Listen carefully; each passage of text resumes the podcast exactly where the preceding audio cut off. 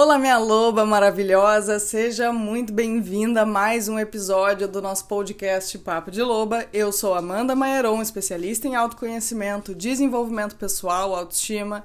E minha loba maravilhosa, hoje eu quero conversar com você sobre o medo da entrega, sobre como se abrir para esse lugar de amorosidade, de empatia, de confiança, de respeito em relação ao outro.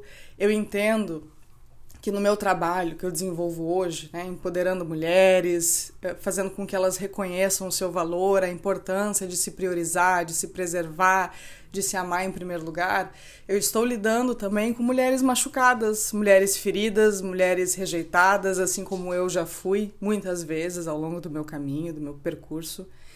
E isso tem uma tendência a nos vestir com uma armadura invisível e que às vezes é muito difícil a gente reconhecer. E eu preciso, nesse lugar né, de autoridade em relação a isso, também trazer e passar para vocês a importância da gente não ir para o outro extremo da coisa. De se fechar em um nível em que a gente veja ataque em tudo, em que a gente ache que está em risco né, de, de sermos traídas e largadas e rejeitadas e onde não damos espaço e liberdade para o outro ser quem ele é, cometer os seus erros e as suas falhas, porque isso foi um extremo que eu percorri, né? Que eu, eu fui para os dois lados, né? Maravilhosa até eu encontrar hoje nesse momento o meu centro de equilíbrio nesse lugar de encontrar a entrega e a vulnerabilidade saudável, eu fui para os dois extremos. E hoje eu consigo entender que isso não foi só para o meu processo, mas também para compartilhar isso com vocês, né? A gente precisa uh, cuidar em relação a isso, né? Porque todo relacionamento amoroso, por mais difícil que tenha sido, por mais traumas que a gente tenha tido, e aqui eu não me refiro só a relacionamentos amorosos de fato, né? Existe muita coisa por trás. Eu é, tive né, uma rejeição, senti como uma rejeição e como um abandono a minha relação com o meu pai, né? E isso é a minha referência de masculino na minha vida. E eu sei hoje, com os conhecimentos que eu tenho, com o trabalho que eu trilhei, dentro de terapias, dentro de ferramentas de autoconhecimento, o quanto isso interferiu muito nesse meu lugar de entrega, de me permitir me relacionar com o masculino de forma saudável, eh, tanto entendendo uh, esse lugar de necessidade de entrega e de soltar as armaduras, mas também sem perder a minha individualidade, a minha força, uh, o, meu, o meu posicionamento, né, sem me anular nesse relacionamento, que é justamente encontrar o equilíbrio saudável. E uma das caixinhas, né? Ontem eu abri uma caixinha pedindo sugestão nas minhas lobas para falar sobre isso. Saiu justamente. Uma né, das, das questões foi o medo da entrega, e a outra foi como se abrir para o amor de novo. A primeira coisa que eu quero falar para vocês, maravilhosa, é que um fracasso amoroso, um relacionamento que não deu certo, e pode ter sido uma, duas, três vezes na vida, e infelizmente, quando a gente tem um padrão dentro de nós, é justamente isso que acontece. Quando temos feridas inconscientes, crenças que nascem dessas feridas, é comum a gente se sentir atraída justamente por aquilo que nos engatilha. E aí, por uma sequência de eventos e de experiências que reafirmam essas feridas, a gente acaba acreditando que essa é a realidade e única realidade que existe. Né? Então, a gente precisa acreditar que outras pessoas têm é, total capacidade de amar, porque nós temos essa capacidade dentro de nós. Né? Se você perceber a sua forma de amar e o quanto você está disposta a amar e cuidar e nutrir, você precisa acreditar que existem outras pessoas no mundo assim como você. Até porque você não está ouvindo esse podcast sozinha. Tem mais de duas mil pessoas, que eu sei que é o meu público aqui do Spotify, pelo menos, que está ouvindo isso também e também está buscando esse lugar. Homens, mulheres, e eu vejo isso todos os dias no meu trabalho, por mais que meu público seja 99% feminino, tem cada vez mais homens se aproximando, né, querendo querendo se trabalhar, querendo se aperfeiçoar, se curar das suas feridas, sim, né? Então a gente precisa acreditar que esse amor existe e está por aí porque ele está dentro de nós também. E não estamos sozinhas nesse lugar. Mas a gente precisa primeiro desenvolver esse amor pra gente, pela gente. Porque esse amor, quando a gente passa a trazer para nós, e eu não estou dizendo aqui de um amor de ego, de um amor que nos coloque nesse lugar de superioridade, de soberba, de achar que somos melhores que os outros. Não, é aquele amor genuíno, aquele amor de empatia, de compaixão, de paciência pelo nosso processo, pelo nosso próprio ritmo, pelas nossas feridas, pelas nossas reações explosivas que nascem dos nossos gatilhos, das nossas feridas, da nossa criança, né? Ter empatia por nós, ter compaixão pelos nossos momentos de baixa, entender que somos um ser humano, que temos emoções, né? Ser uma loba, ser uma alfa, aí para as minhas alfas, né, do status alfa, que é uma coisa que eu disse muito para elas, né? Não significa que a gente não vai passar por desafios, que a gente não vai ter dias em que a gente vai ter que lidar com as nossas inseguranças, com a nossa baixa autoestima. É sobre como a gente se trata nesses momentos, porque sentir é inevitável. A dor é inevitável. E sofrer é justamente aquele lugar onde a gente decide se apegar. Se apegar ao que precisa ir, quando a gente escolhe perpetuar isso dentro da gente, colocar foco nisso, nutrir isso dentro da gente, é aquilo que a gente escolhe alimentar. Né? É, existe até uma analogia em relação a isso, que essas emoções e esses momentos difíceis, desafiadores, uma ruptura de um relacionamento, de um ciclo de trabalho, de amizade, né? Isso vale para tudo na nossa vida e nós vamos sempre enfrentar esses momentos, não tem como a gente evitar isso. É, é como se fosse um visitante na nossa vida, né? Um visitante na nossa casa. E sempre vai ser passageiro. Só que se a gente vai alimentar esse visitante e deixar que ele fique e prolongue essa estadia, isso é uma decisão nossa. Mas ele vir é inevitável. Ele entrar é inevitável. E a gente precisa ter o acolhimento, a compaixão, a empatia por nós mesmas, de reconhecer que esse visitante está ali porque ele precisa estar tá ali, mas eu vou colocar um, um tempo limite para ele estar ali. E isso eu faço de um, de um lugar de amorosidade e não de um lugar de resistência. Eu preciso fazer isso justamente porque eu me amo, porque eu me priorizo, porque eu cuido de mim, porque eu dou valor para aquilo que realmente me engrandece, me auxilia, me potencializa, né? Eh, me aproxima dos meus sonhos, dos meus objetivos e não de resistência, de negar, de achar que somos erradas ou inadequadas ou fracas quando a gente está sentindo isso, quando a gente está passando por essas inseguranças, por esses medos. Então, maravilhosa, o desenvolvimento do nosso amor próprio é sempre o mais importante, porque quando a gente se ama e se ama de verdade, nesse lugar de entrega em relação a nós aos nossos processos, é onde a gente consegue também viver essa vulnerabilidade saudável dentro das relações. E eu, por muito tempo, eu senti muita dificuldade de me entregar, de me relacionar com o masculino, né? Como se eu sempre vestisse uma armadura.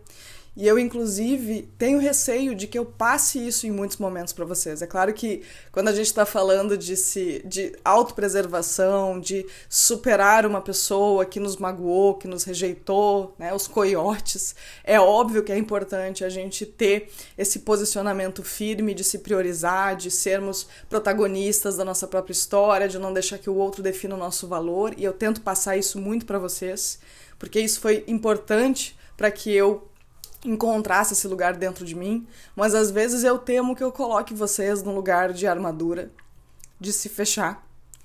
E isso não pode acontecer, né, maravilhosa? Você merece um amor de verdade, você merece um amor de entrega, de confiança, viver isso na sua vida e isso é possível. Acredite que é possível. Mas para ser possível, você precisa soltar. Você precisa soltar as suas armaduras, você precisa confiar em você para você poder confiar no outro. E entender que aquela rejeição, aquele abandono que você viveu, seja pelo seu pai, seja por uma mãe, seja por vários relacionamentos, isso não diz sobre você. Porque é nesse momento que você entende que você não é responsável por nada disso, que você se abraça e se acolhe, ao invés de se culpar e continuar se punindo. É quando você consegue confiar no outro porque não está em mim aquilo que faz o outro escolher ir embora. É sobre o outro.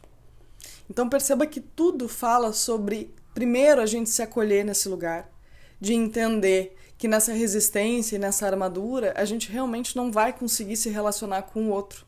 Porque para a gente conseguir se relacionar de forma saudável, a gente precisa ver o outro pelo que ele é.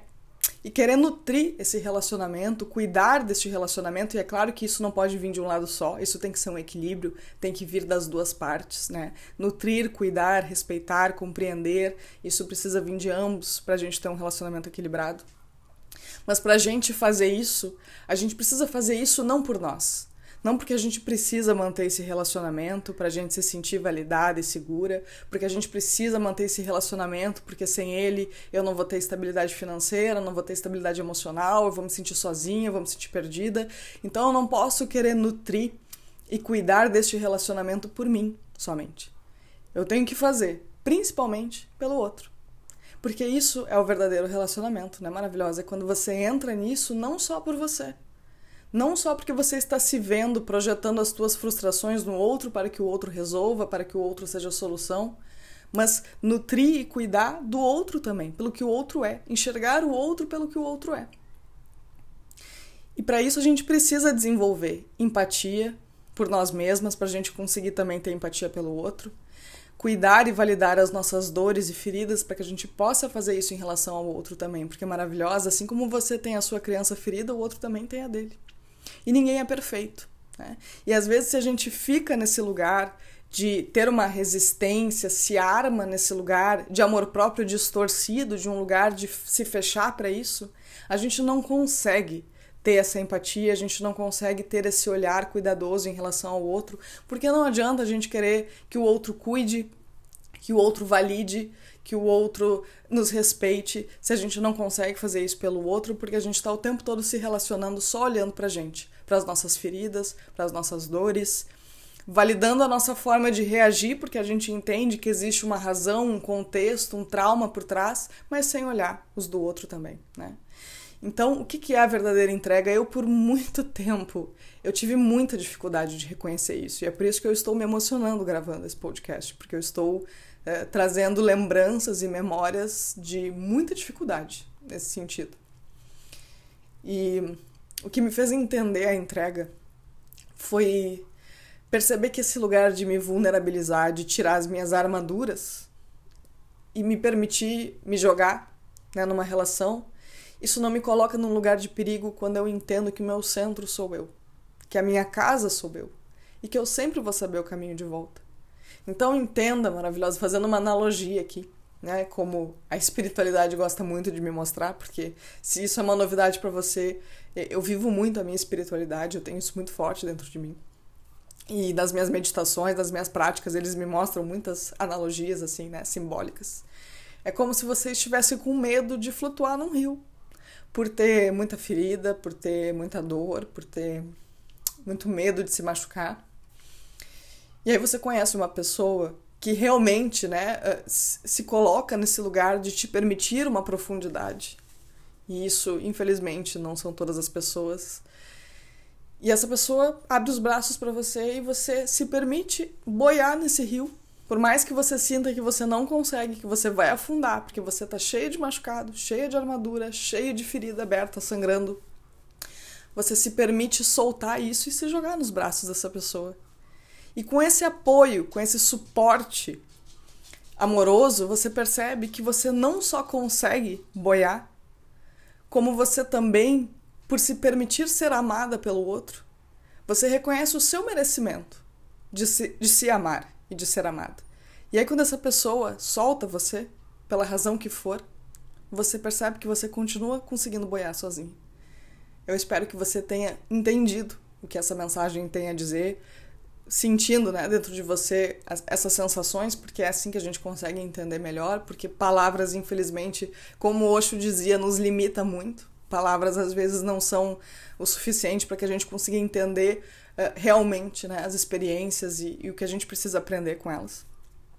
Mas a entrega é isso, né? Não é você se perder de você, não é você se anular, não é você deixar que o outro te machuque, pisoteie nas tuas feridas, não é você sentir uh, que você pode soltar tudo isso porque você já tem tudo que você precisa dentro de você. Você não precisa mais se proteger quando você deixa de se culpar e se punir pelas dores que você viveu, porque aí você entende que você não, não tem do que se proteger. Né? Uma pessoa que ela veste uma armadura, é porque ela tem medo que o outro tenha capacidade e poder de ferir ela, de definir o valor que ela tem, de, de enfim, é, machucá-la, né? E é claro que as pessoas têm esse poder, porque não tem como a gente evitar, né? Maravilhosa, a gente não tem sangue de barata. É óbvio que se alguém nos rejeitar, a gente vai sofrer, né? Isso é inevitável. Aliás, vai doer, né? Isso é inevitável. E sofrer, ele passa a ser opcional quando a gente escolhe postergar isso dentro da gente. Quando a gente não aceita um final que é inevitável, quando a gente não aceita aquilo que foi embora e que não está mais no nosso controle fazer que volte quando a gente escolhe se punir pelo que foi, entendendo que a gente não pode mudar o passado, mas a gente pode ressignificar o passado e trazer para nossa vida o que a gente aprendeu. Não é olhar para a falha, é olhar que, para o que a gente aprendeu através dessa falha né? E entenda que toda experiência é válida, toda experiência é necessária, tudo é perfeito exatamente como é. Se você olhar para a sua vida, para tudo que você viveu, para os momentos que você achou que você tinha errado, que você tinha falhado, que você fez algo de errado com alguém, se você olhar com profundidade, com empatia, com compaixão por você, você vai perceber que ali você tirou ou deveria ter tirado uma lição muito importante. E muitas pessoas vão passar na nossa vida justamente para que a gente enxergue isso. Só que quanto mais a gente demora para enxergar, mais o ciclo se repete. Né? Quando a gente não aprende, isso fala sobre uma ferida que continua inconsciente e continua comandando a nossa vida. Tem uma frase do Jung, que inclusive quem compartilhou comigo foi uma aluna da primeira turma do Status Alpha, que resume tudo. Enquanto você não trouxer consciência para aquilo que está inconsciente, o seu inconsciente vai controlar a sua vida e você vai chamar de destino. Então, olhar para as nossas experiências, para os nossos relacionamentos e buscar absorver o que, que aquilo está tentando nos mostrar sobre nós, sobre a nossa história. Olhar para os nossos medos e encontrar as feridas de uma criança que acreditou que foi responsável por uma possível rejeição, por um possível abandono, por uma sensação de solidão, de invalidação, de não ser boa o suficiente. E entender que não foi culpa daquela criança, que não foi nada que você fez ou deixou de fazer. Cada um é responsável pelos comportamentos e atitudes que tem. E aí, quando você para de se responsabilizar e para, principalmente, maravilhosa, de esperar que essas pessoas que te feriram volte e tragam de volta para você aquilo que você permitiu que elas levassem. Quando você abre mão disso, você consegue encontrar essa sensação de estar inteira, e é isso que vai derrubar as suas armaduras. É isso que vai permitir que você se entregue entendendo o que é a verdadeira entrega. A entrega não é você abrir mão de você, dos seus sonhos, das suas prioridades, de você em primeiro plano, dos teus objetivos, da tua vida, da tua vida social, dos teus amigos. Não, maravilhosa, não é nada disso. É você se permitir ser amada porque você aprendeu a se amar. E para isso a gente precisa derrubar as armaduras em relação a gente mesmo em primeiro lugar. Tá bem? Maravilhosa, espero que esse episódio tenha sido maravilhoso para você. Para mim foi muito importante gravar. Para mim é, mexe muito comigo porque realmente foi um dos grandes desafios da minha vida e demorou até que eu sentisse que eu tinha realmente autoridade para falar sobre isso.